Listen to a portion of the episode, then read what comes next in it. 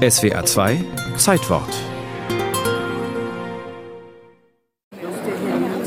Und heute Nacht der alte Fritz. Es ist Mitternacht, es regnet und der König ist dort, wo er immer hin wollte. In Potsdam im Schloss Sanssouci auf der Terrasse, beziehungsweise darunter. Das war's. Aber was war das? Am 17. August 1991. Zunächst war es nur die Erfüllung eines letzten Willens. In aller Stille solle man ihn in der Gruft von Schloss Sanssouci begraben, hatte Friedrich der Große verfügt. Aber sein Neffe und Nachfolger Friedrich Wilhelm II. ignorierte den Wunsch und ließ den Onkel in der Potsdamer Garnisonskirche bestatten, dort wo schon dessen Vater Friedrich Wilhelm I. lag. Im Zweiten Weltkrieg wurden die Särge zum Schutz vor Bomben in ein Bergwerk gebracht und 1952 dann auf die Hohenzollern-Stammburg im Vorland der Schwäbischen Alb unter Obhut des Stammhalters Prinz Louis Ferdinand von Preußen. Der versprach, dass die beiden Preußenkönige in ihre brandenburgisch-preußische Heimat zurückkehren würden, wenn Deutschland in Frieden und Freiheit wiedervereinigt ist.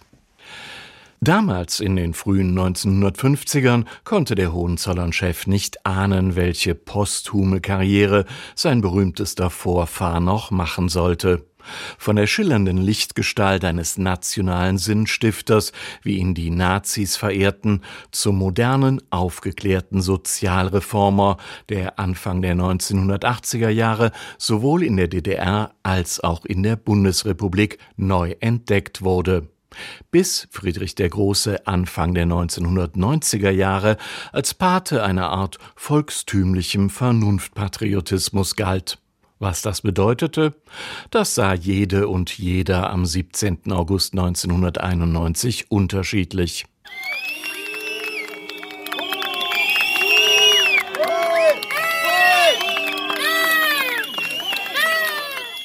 Die Umbettung Friedrichs des Großen war ein Umzug der Widersprüche. Manche kamen, weil sie eine Art Schützenfest erwarteten, mit Bratwurst und Schingbum. Andere kamen, um zu protestieren.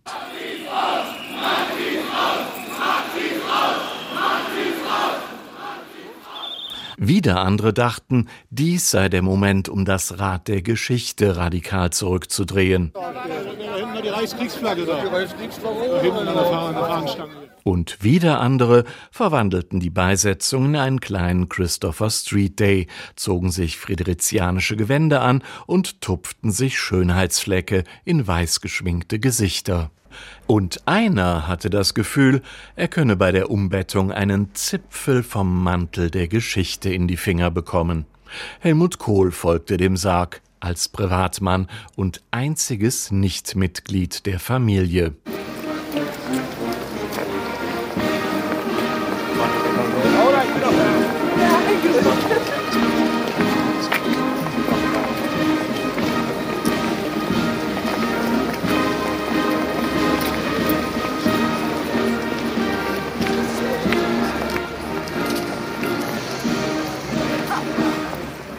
13 Stunden dauerte die Veranstaltung.